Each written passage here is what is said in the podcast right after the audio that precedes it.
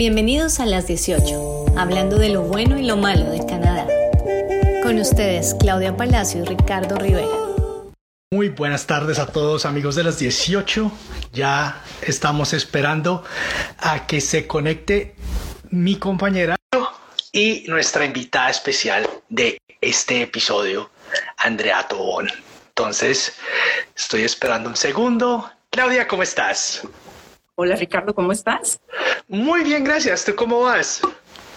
Muerta del calor, corriendo como loca, pero bueno, ya terminando de organizar esta nueva aventura en la que me he metido. Súper bien, me, me, da mucha alegría verte, mucha alegría saber que tu domingo va espectacular. Y bueno, hoy estaremos hablando de algo que asusta a muchos estudiantes internacionales en este momento, que es el tomar sus programas de manera virtual y remota, por supuesto, programas académicos de un college público y cómo les va a impactar esto en su proceso migratorio en Canadá. Sí, y creo que para hoy tenemos una invitada súper especial, alguien que empezó este proceso, empezó a pensar en hacer este proceso hace ya muchísimo tiempo pero ella nos contará su historia cuando se una ya aquí a nosotros. Eh, Correcto. pero, es una planeación larga la que ella ha hecho y pues nada, ya, ya está a punto de convertirse en realidad, Ricardo. Yo creo que esa es una de las cosas que tiene con más angustia a todo el mundo, los que llevaban tiempo haciendo o planeando esto, que empezaron a ahorrar, que empezaron a hacer esa planeación financiera, esa planeación de tiempos de hijos, si era que los tenían, o terminar el colegio. Y ahora se vino toda esta pandemia y los planes se desbarataron porque lo cierto del caso es que nada quedó igual. O sea, la gente era, o sea, lo tomábamos todo muy fácil. Simplemente voy, me registro en el college, me dan la visa y me monto en un avión, llego allá, empiezo el 2 de septiembre, se acabó el proceso, termino con mi programa, pido permiso de trabajo postgraduado, pedir la residencia y listo. Pero resulta que ahora con el COVID estamos todos que no sabemos de dónde estamos parados. O sea, lo que nos sirve hoy, mañana no, cambian las leyes, más bien las políticas, porque no es que sean ni siquiera leyes, sino que nos va dejando todos un poquito enredados y como a la expectativa de qué va a pasar después. Entonces, ¿va a funcionar o no va a funcionar? Y yo creo que ahí es donde está todo el mundo y dice, bueno, y la experiencia y, y, o sea, la vivencia, porque es que no es solamente estudiar, es esa parte de, de poder vivir Canadá y resulta que ahora no lo puedo vivir. Entonces, ¿vale la pena o no vale la pena? Bueno, Clau, estoy acá tratando de agregar a nuestra invitada. Andrea, si me ves por ahí o si nos ves, ya te he mandado la invitación para que te unas a la conversación con nosotros. Entonces te estamos esperando. La gente te está esperando para oír tu historia y de una vez para que puedan tomar esa decisión de si sí arranco o no arranco y cómo me va. Entonces, bueno. veo que Andrea está conectada, pero no ha podido sí. entrar en cámara, porque la veo ahí contestando, sí, aquí estoy. Además, les cuento una cosa, que eh, Andrea, ¿sabes qué? Dale, dale entonces tú, invita a Ricardo para que Ricardo te conteste que sí, eh, porque la cuestión es esta, que Andrea es una mujer supremamente activa en las redes. Andrea yo creo que inició este proceso eh, hace por ahí tres o cuatro años. Empezó a pensar y en medio de todo cayó la pandemia. Entonces, ¿qué pasa con Andrea? Y mientras ella esté uno, yo les voy a contar en términos generales lo que pasa con todas las Andreas y con todos los Juanes. Lo que ocurre es que eh, para poder sacar un permiso de trabajo de posgraduado tiene que estar presencialmente en Canadá. Por lo menos eso es lo que dice la ley. Todos los programas que uno tome online no funcionan. Pero justamente debido a COVID, el gobierno empezó a decir, ok, vamos a hacer entonces, los que empezaron en marzo del año pasado, que tuvieron que terminar sus clases online, les dieron la posibilidad de que no se afectara permiso de trabajo de posgraduado y después se extendió a los de mayo, después se extendió a los de septiembre. Cuando arrancamos este año, el gobierno dijo no hay ningún problema aún los programas que se tomen hasta el 31 de diciembre del 2021 van a contar para permiso de trabajo de postgraduado. Eso sí, un minuto que se pase al primero de enero y ya los días que estén fuera los empezamos a descontar del permiso de trabajo de postgraduado. Así que por esa experiencia canadiense, que es la que les va a permitir llegar definitivamente a una residencia canadiense, porque no es estudio, es trabajo. Eh, estudiar no da derecho a residencia, estudiar nos da la posibilidad de conseguir un permiso de trabajo de postgraduado para poder acumular esos puntos que necesitamos por experiencia laboral para podernos graduar. El gobierno dijo, perfecto, hasta el 31 de diciembre y vamos adelante con eso. Así que, pues bueno, ya dejando de un lado lo que es la parte de la ley, empecemos con lo que es la parte de la experiencia. Exactamente, bueno, y el día de hoy tenemos a una estudiante en este momento de George Brown College para que se den cuenta que estamos tratando de ser lo más objetivos que podemos en este programa. No me traje un estudiante de la institución que represento, una, una estudiante de una de las mejores instituciones públicas de educación superior que hay en, en Ontario, en todo Canadá, George Brown College. Andrea, Andrea, ¿cómo estás? Hola, hola, hola Claudia, hola Ricardo, hola a todos los que se conectan hoy. Estoy feliz de estar aquí. Gracias por esta invitación. Gracias, Clau, por todo lo que dijiste ahorita. Es verdad, es un tema de planeación y de contactarse con los que saben que son ustedes. Así que gracias por esta invitación. Qué rico poder ser la voz de tanta gente, ¿verdad? Porque esta no es solo mi situación, sino la situación de muchos estudiantes internacionales alrededor del mundo. Entonces, qué privilegio estar aquí. Gracias por haberme invitado. No, para nosotros es un placer tenerte aquí y eso que acabas de mencionar es súper importante porque es que son muchísimas las personas que tenemos en tu situación. Tú siendo una, yo creo que pongámosle entre comillas, de las valientes que se votó al ruedo y arrancó el programa, arrancaste el año pasado, correcto, en septiembre. Arranqué en septiembre virtualmente, para serles honesta, yo tenía mi maleta desde agosto, Claudia sabía, y empezó todo y finalmente no abrieron fronteras y me tocó empezar virtual y fue un riesgo que tomamos Claudia y yo, pero pues yo es humano, si ella me dijo, ella me dijo, empecemos y yo confié y empezamos y adiós, gracias, todo ha salido maravilloso. Súper bien, bueno, pero así como el, nombre de este programa es hablando de lo bueno y lo malo en Canadá, vamos a arrancar a hablar de lo, de, lo peor, de lo malo, pues, de, de, así de, ¿cuál ha sido la peor parte de tu experiencia tomando este programa de manera remota? Yo pensaría que la peor parte es que tú no puedes hacer conexiones con la gente. Okay. Yo te diría que es difícil cuando tú te has planeado un futuro, como contaba Claudia ahorita, eh, de estar allá, de conocer gente, de vivir la experiencia en la vida real, en el, en el lugar, y de repente te dicen, no, todo va a ser virtual. Pero, todo hay que decirlo, pues ante una situación difícil, tú resuelves, ¿no? Con lo que tienes.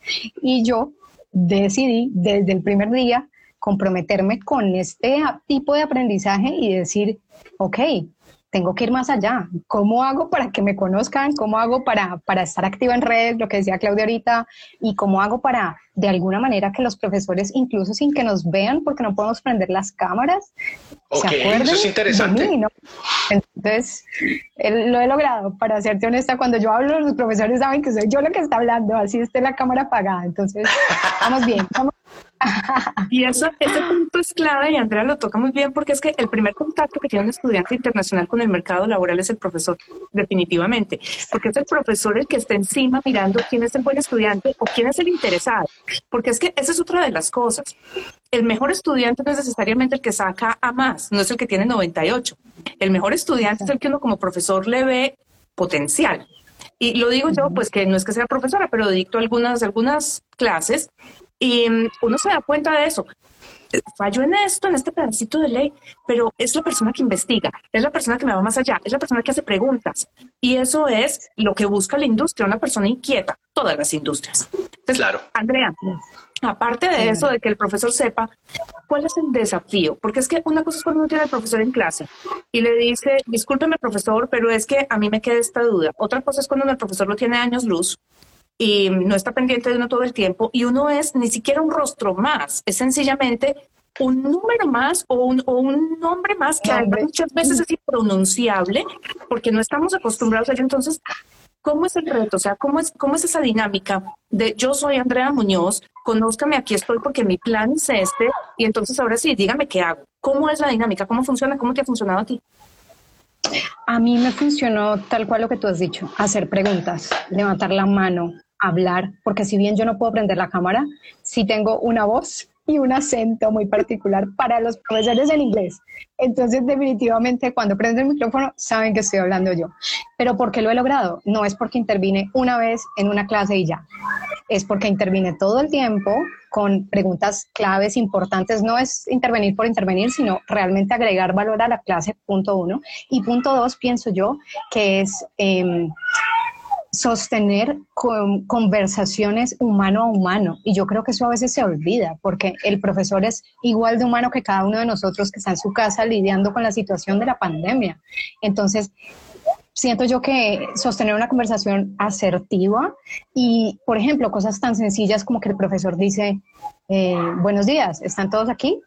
Y nadie escribe, buenos días, entendí, o por ejemplo, ¿entendieron alguna otra pregunta? Seguimos y nadie responde. Entonces, bueno, no nadie, muy pocos. Yo sí digo, entendí, buenos días, muchas gracias, sigamos, entendimos bien, o tengo una pregunta escrito o por, por micrófono. Entonces siento que a pesar de que no podemos prender las cámaras, y esto no es en todos los casos, sé de otros colleges donde sí se puede prender las cámaras porque manejan otro sistema. El nuestro es así. Entonces pienso que esa es la manera de, de, de afrontarlo. De decir, comunicándote aquí presente. Además. Aquí estoy, presente. Andrea, notas. Mm, ¿Te ha afectado el estudiar virtual, esa posibilidad de sacar unas buenas notas? ¿Te ha afectado esa capacidad de, de entendimiento del proceso? Honestamente no, no, no me ha afectado porque hay algo muy valioso que yo tengo que decir y es que los profesores en las clases, y yo no sé si esto es por ser un sistema o una cultura canadiense, pero no te van a preguntar nada que no hayas estudiado con ellos. Y a mí eso me parece increíble porque tú sabes con qué te vas a encontrar. Tú, hay muchas personas, y me di cuenta ahorita, terminé el semestre ahorita el viernes y estábamos en, en, en, exámenes la última semana y había clases en las que podíamos ver el contenido de la clase para responder el examen. Y yo descargué los PowerPoints, descargué las instrucciones, descargué los módulos, descargué todo y mucha gente en la en el examen diciendo, ¿cómo así? ¿Podíamos usar los contenidos de la clase? Yo tomo notas de todas las clases, literalmente, semana 1, clase 1, fecha tal. Entonces, pude tener todas mis 15 semanas seguidas y poder hacerle un seguimiento al contenido y a lo que he aprendido. Y seguramente todo esto me lo voy a llevar para Canadá para que cuando me toque hacer práctica de algo, pues ahí ya tengo mis, mis, mis notas, ¿verdad? Entonces siento que a tu pregunta, el estudio no se afecta si tú, digamos que haces un proceso consciente, dándote cuenta que ese contenido, así sea virtual, es, es contenido por el que estás pagando y por el que tienes que aprovechar. Entonces, eh, eso diría yo. Pienso que es clave tomarlo de una manera muy estratégica, pensaría yo. O sea, como se dice vulgarmente, pregunte todo lo que pueda, mamita, porque está pagando bien caro ese curso, ¿no? Y es curioso porque eh, podemos hablar de dinero aquí. Claro, claro, aquí es con todo. No hay censura. Yo, yo estoy pagando o he pagado aproximadamente 8 mil dólares el semestre okay. y estudio con compañeros que pagan, ¿cuánto pagan los, los locales, Clau? ah, no, es un tercio del precio. 1500, 1500, 1500, 2000 por el semestre, algo así. Por mucho 2000. Entonces tú te encuentras, y ese es otro reto, a tu pregunta ese es otro reto, porque te encuentras con gente que quiero estudiar por pasar y lo que sea, y te encuentras con estudiantes internacionales que no nos podemos dar el lujo de pagar un semestre de más, porque es demasiado dinero. Demasiado dinero. Entonces, eh, es un reto, es un reto poder hacer un match entre eh, encontrarte con gente y, tener que trabajar en esas habilidades que los empleadores canadienses están buscando como el trabajo en equipo y desarrollar trabajo en equipo online, te digo que ha sido el reto más increíble del mundo. Porque el reto hay para la lista. Sí, sí, sí. O sea, en la India eh, eh, tengo compañeras en, Rusia, tengo compañeras en Australia, entonces es incluso organizar los horarios. El horario, no, sí, es una locura. Sí, afortunadamente en Colombia estamos solo una hora antes, entonces cuando cambia el horario para Canadá solamente tengo una hora antes, pero por ejemplo mis clases de, de 8 son a las 7 eh, y hasta ahí está bien, pero cuando nos tenemos que cuadrar reuniones ya fuera de clase, hay gente que dice, yo estoy 13 horas después o yo estoy 8 horas antes. Entonces, literalmente me ha tocado reunirme domingo 6 de la mañana para que alguien le cuadre en otro lado del mundo en una hora normal. Entonces ese es otro reto, diría yo. Hay que ser flexible, hay que adaptarse, impresionante. Ande, pero también es reto, pero también es un beneficio el hecho de que tú estés en el horario EST, que es el horario que se maneja para Latinoamérica en lo que es colleges de Ontario. Porque ese reto que tú, por ese reto por el que estás pasando, yo creo que todas las personas que están en colleges públicos ahorita en este momento, da igual, o sea, el estudiante latinoamericano la sacó del estadio porque la diferencia horaria es de solo una hora. Ya concretar con otras personas que son de 12, 13, sé, personas que están en Rusia en este momento, por ejemplo, que ya estamos hablando de, si yo aquí a las 9 de la mañana, usted está ya a las 3, 4 de la tarde ya finalizando día para conectarse y hacer el trabajo en grupo. Si no es porque los chicos, por ejemplo, de la India se conectan 4 de la mañana cuando la clase acá es en el horario normal. 8 de la mañana. Andrea, las posibilidades de hacer contactos laborales. O sea, ¿cómo, ¿cómo te ha afectado esa parte? ¿Cómo lo has manejado? ¿Has podido arrancar o no has podido arrancar? Sí, sí he podido arrancar, porque así como en el tema del college, lo planeé estratégicamente. Yo tuve como contexto muy rápido, una experiencia en Australia antes de planear todo mi proyecto para Canadá. Okay. Y en, en Australia hice todo lo que no debía haber hecho. Entonces, por eso lo planeé muy bien para no hacerlo de nuevo en Canadá. En Australia estuve un año y no conocía a nadie local, no conocía a un solo empleador, solo la persona con la que, la empresa en la que trabajé siendo mesera, eh, que afortunadamente duré un año, que fue el tiempo de la visa, pero aparte de eso no hice nada. Entonces, cuando empezó el proyecto para Canadá y desde el principio hice como toda un planeación, una planeación estratégica para empezar a hacerme conocer por los empleadores. Eh, y yo pienso que cada persona es un referido potencial, es alguien que puede hablar de ti. Y, y, siempre, siempre, siempre pensando conversaciones de humano a humano, porque porque yo no, no, establezco relaciones solo por lo que tú me puedes dar o lo que yo te puedo dar. Son relaciones humanas, tú me conoces a mí, yo te conozco a ti y bueno, enhorabuena si tú conoces a alguien y le puedes hablar bien de mí y yo por eso obtuve una oportunidad laboral. Pero, pero siento que todo es un tema de, de enriquecer las relaciones. No es, hola, ¿cómo estás de mi trabajo? Chao. Que mucha gente a veces, eh, digamos, que falla en esa parte.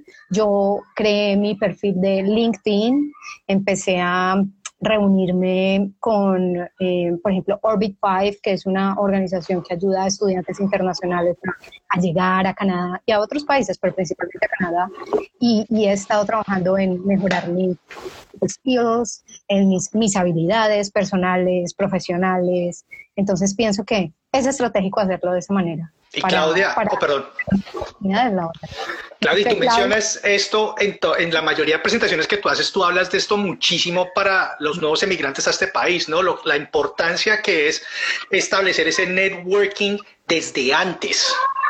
Mira, y no es, no es solamente esto, Ricardo, lo que pasa es que las cosas en el mundo, yo tengo una amiga que es medio loca, ella decía, claro, lo que pasa es que nada pasa dentro de la casa, todo pasa afuera. Y ella tiene toda la razón, porque es que tú dentro de tu casa no vas a encontrar nada y tu casa no es solamente el sitio físico donde tú vives, es tu espacio personal. O sea, si tú te encierras en ti mismo, las cosas no van a pasar. Y voy a retomar lo que decía Andrea ahorita. Yo tengo una, una amiga aquí en Canadá, ella llegó odontóloga en Colombia, llegó con cero inglés, en un proceso bastante complicado el de esta, de esta mujer, eh, y empezó a trabajar en un McDonald's, supremamente inquieta. Y la pusieron en el drive-thru y ella se aprendió de memoria lo que tenía que decir. Y el acento era, pero bueno, de aquello de how are you? Y le decían, nuggets, y decía, perdón, I'm sorry, eh, eh, again. Mm, a punta de esto, a los seis meses, ella, cada persona, y ella lo cuenta, cada persona que pasaba por su ventana, mm, ella le decía, en su media lengua, buenos días, mi nombre es fulana de tal y en qué le puedo ayudar, hasta que se aprendió los regulares, o sea, la gente que pasaba todos los días a comprar el café. Y en medio de esto empezaban las conversaciones de, good morning, Peter, how are you? Says, no, fine, how are the kids? Are you alone today? Obviamente, esta, lo que dice Andrea, esta capacidad de interactuar con la gente, de establecer conversaciones con seres humanos, no la rutinaria, después lo que me toca hacer, le generó a ella que sus clientes regulares supieran que ella había, pues que ella era odontóloga en Colombia, que estaba aquí, que estaba estudiando, que estaba aprendiendo inglés. Y en medio de todo esto, un día uno de los regulares le dijo, tengo un amigo que tiene un amigo que es amigo del dueño de un laboratorio odontológico. Entonces usted no puede aplicar como odontóloga, no puede trabajar como odontóloga, pero sí puede trabajar en un laboratorio odontológico. Y por allí arrancó. Y al cabo de, ¿qué te digo yo? Tal vez un año, un año y medio, esta chica se estaba ganando lo que no se ganaban aquí las personas que habían llegado con ellas, y mucho menos los que habían estudiado aquí, porque esa experiencia se notaba y estaba nuevamente en su rama. Sobre decir que ya está pues en el proceso de sacar su licencia de odontólogo, estudiando y demás. Pero es de ah, eso. Sí, es una belleza porque te querer es poder. Y aquí volvamos a lo que está pasando con la pandemia. Tenemos dos opciones o culpamos el mundo, el gobierno, el virus y lo que se nos ocurra por lo que estamos viviendo o hacemos lo que hizo Andrea. Nos adaptamos. Entonces, tengo que hablar, tengo que decir, sí, buenos días, señor, porque es que el hecho de que yo no conteste no sabe el profesor si estoy en clase o no, entonces sí, buenos días. Entonces ya se vio en la pantalla, es Andrea Muñoz. Otra vez Andrea a las 8 de la mañana en punto. Andrea es puntual, Andrea es regular, Andrea entrega la tarea, Andrea entrega el trabajo. Cuando Andrea levanta la mano, el profesor dice, Andrea, ¿qué necesitas? Y no es de, mm, ¿y este personaje quién es? Entonces tenemos dos opciones en la vida. O nos adaptamos, trabajamos con lo que nos da la vida o culpamos a alguien más de la imposibilidad de hacer las cosas.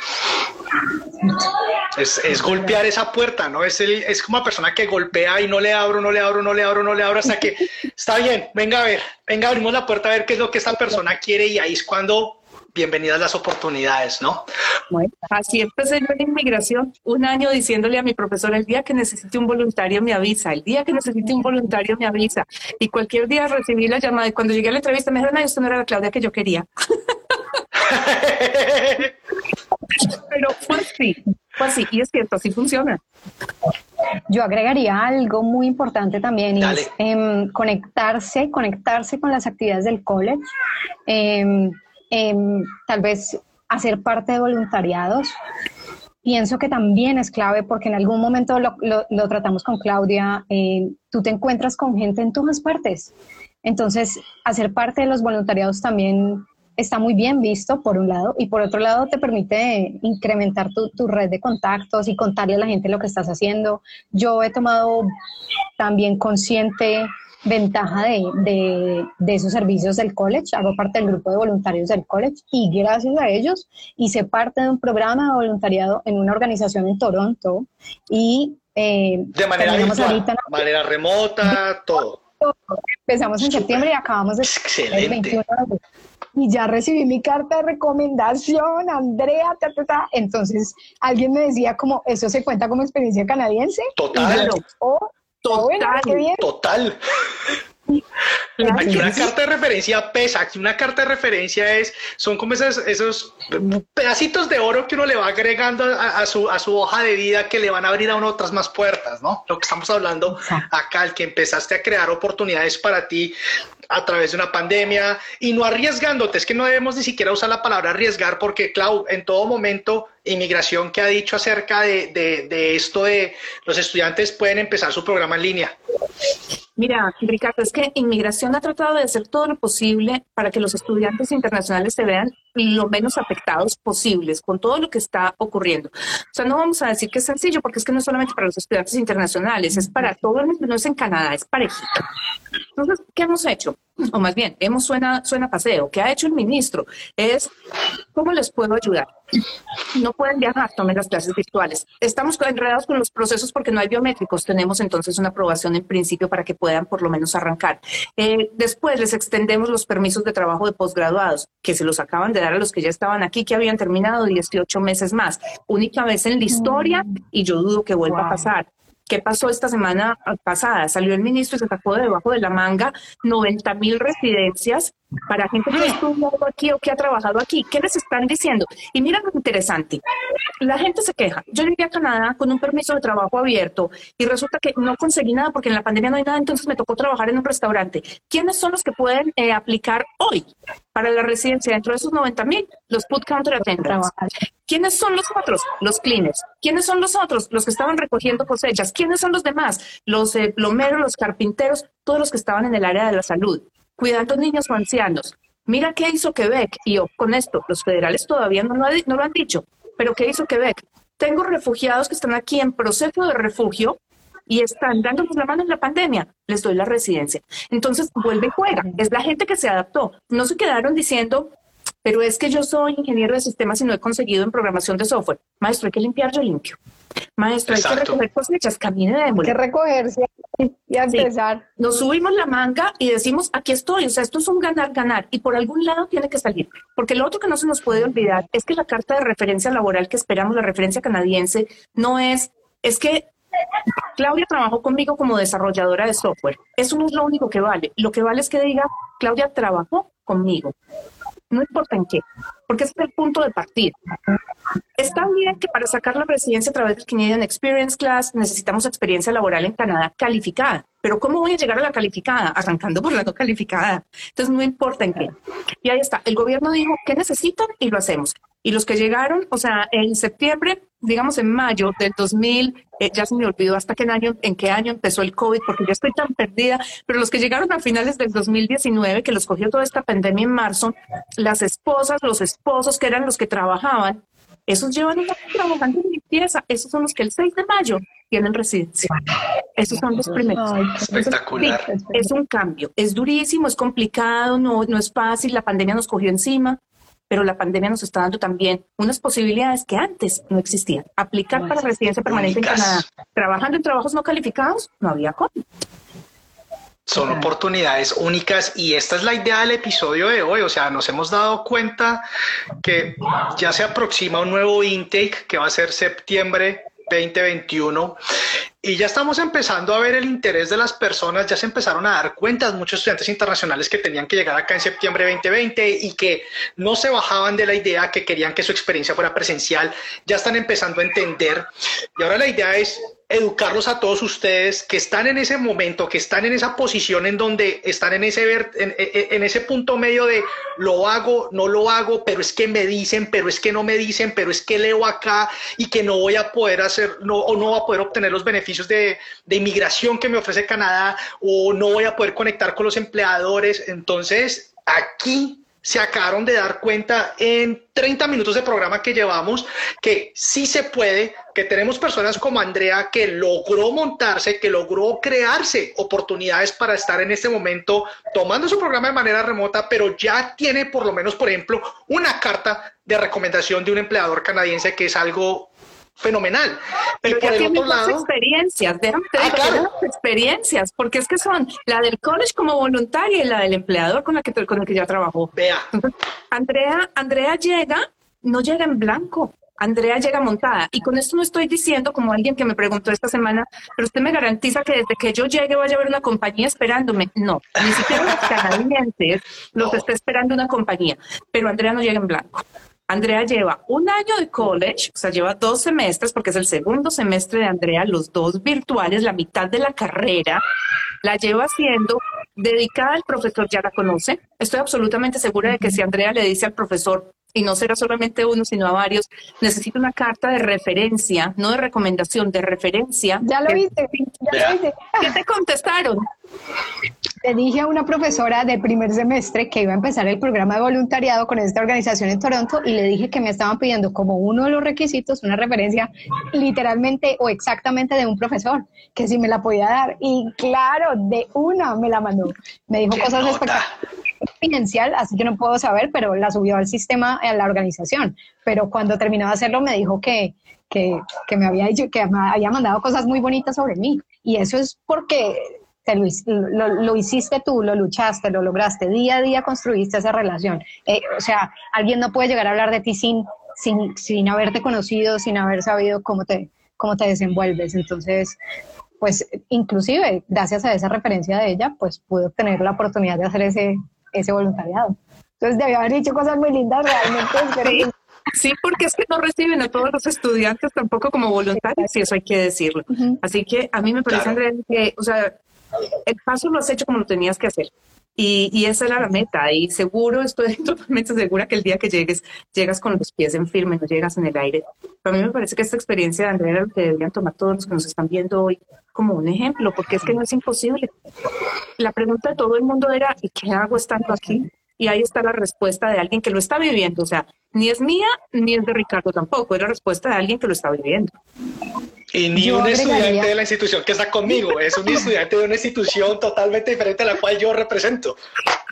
Exacto. Yo agregaría que a todas las personas que nos están viendo, estoy viendo 54 personas conectadas, que tomen la decisión, tomen el riesgo, que realmente no es tan riesgo como Ricardo decía, porque si lo hacen con personas que saben, como Claudia y como Ricardo, los que están interesados en, el college, eh, yo pienso que sí lo pueden lograr. Definitivamente sí hay que tomar riesgos y sí hay que decidir hacerlo, aún en tiempos de pandemia, porque sí se puede, pero yo diría que no solos, porque es que yo pasé por muchos momentos de zozobra de decir, ¿qué hago?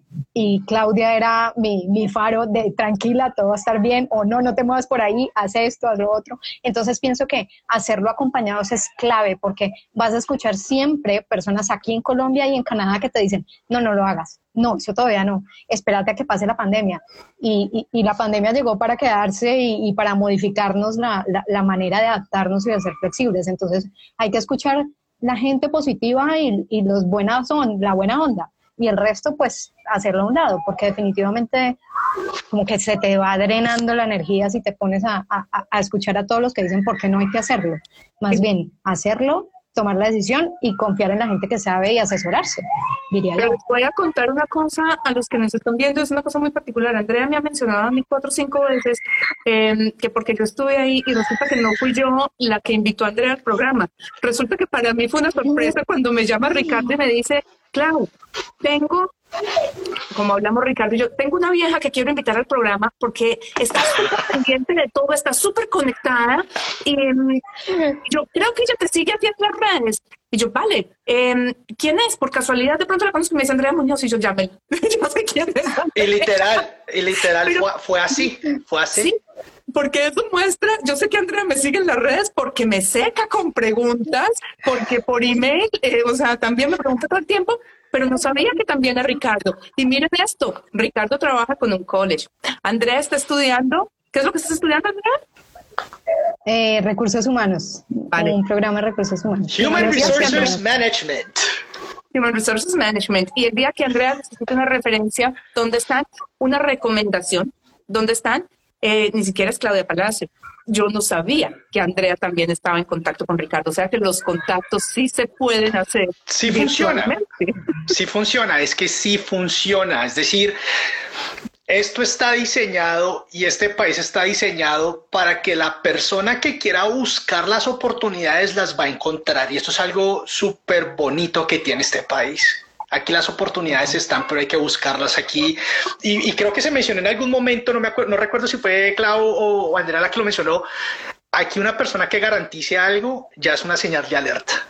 Aquí nadie les va a garantizar absolutamente nadie que les garantice algo. Es una señal de alerta, es una señal de desconfianza. Aquí no se garantiza absolutamente nada. que hay que trabajar las cosas, hay que ponerle esfuerzo, hay que ponerle empeño para que esas puertas de oportunidades se nos abran.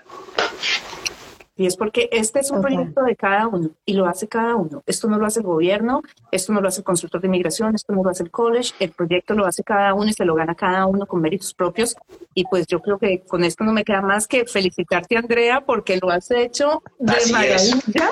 Y pues cuando llegues, aquí te esperamos con los brazos abiertos y, seguro que tienes dos manos en las que te puedes apoyar y yo ofrezco la de Ricardo como si fuera mía. No, así es, así es, así es, ¿no? Y de verdad, André, muchísimas felicitaciones. Eh, espectacular lo que has hecho hasta el momento. Eh, no solo tú, si tenemos algunas personas, algunos estudiantes internacionales que empezaron sus programas en septiembre.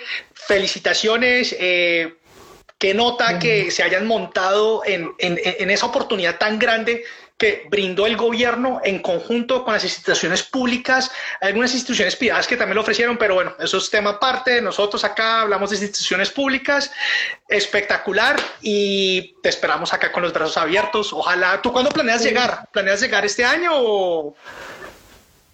Llego en 15 días, el 8 de mayo es el vuelo. Súper, excelente. Allá nos vemos, allá nos vemos. Gracias por pues todo. Fue lindo haber estado aquí hoy y, bueno, enhorabuena todos. Tomen la decisión, arriesguense que lo que tú, lo que hemos hablado todo el programa, si hacen las cosas bien, si le meten el alma, el corazón, positividad y, y, a, y, y esforzarse, porque esto no es regalo para nadie, pero si, si te esfuerzas lo logras y bueno, aquí estamos todos demostrando que sí se puede. Gracias por todo. Ricardo, entonces, ¿cuál es la, la conclusión? ¿Cuál es lo bueno y cuál es lo malo? Lo, o sea, lo bueno que le dan inicio a ese proyecto de vida, que pueden hacerlo de manera confiada si están trabajando con personas y con instituciones serias, que no va a haber ningún problema, que van a poder obtener todos sus beneficios, que van a poder empezar ese proyecto. Sí, lo van a empezar de manera remota. Es cierto que lo van a empezar de manera remota, pero lo pueden empezar a hacer lo pueden empezar a hacer, pueden empezar a construir esos vínculos, pueden empezar a construir esas, ese networking, esas referencias con las personas que necesitan. Lo malo, bueno, como lo oyeron de boca Andrea, pues es una plataforma virtual. Eh, hay varias cosas que obviamente uno como estudiante va a extrañar, por supuesto, pero por ejemplo, vean el caso de Andrea, ya ahorita el 8 de mayo va a tener la oportunidad de poder hacer todo eso de manera algo presencial, porque obviamente aquí también estamos cerrados por el momento, hay que entender eso, pero poco a poco estaremos abriendo, poco a poco se estará mejorando todo esto.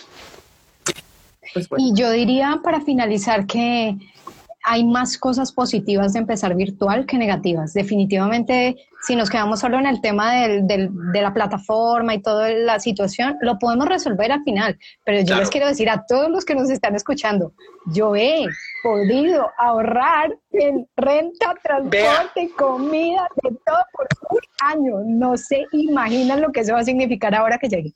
Así que, si me preguntan, la mejor decisión es empezar lo antes posible virtual. Empezar, como sea, pero empezar. ¿El vaso medio vacío o el vaso medio lleno? Y pues bueno. Perfecto, perfecto ponerlo así. Claudia, que eh, a las personas que nos siguen, a las personas que nos están viendo, invitaciones para este, esta semana que viene. Invitaciones. El jueves tenemos el webinar de inmigración a las 8 de la noche hora de Toronto por Palacio Immigration. Los domingos tenemos las 18 a las 6 de la tarde y tenemos, para los que no nos pudieron ver hoy, en Spotify, que nos sigan en las 18 porque tenemos que empezar a darle algo a esto porque se trata de no vender sueños, sino ayudarlos a construir. Lo bueno y lo malo de Canadá, porque esto como todo es una realidad y es así. Tiene cosas muy buenas, tiene cosas muy malas, pero tenemos la opción de ver el vaso medio lleno medio vacío y hoy decidimos verlo.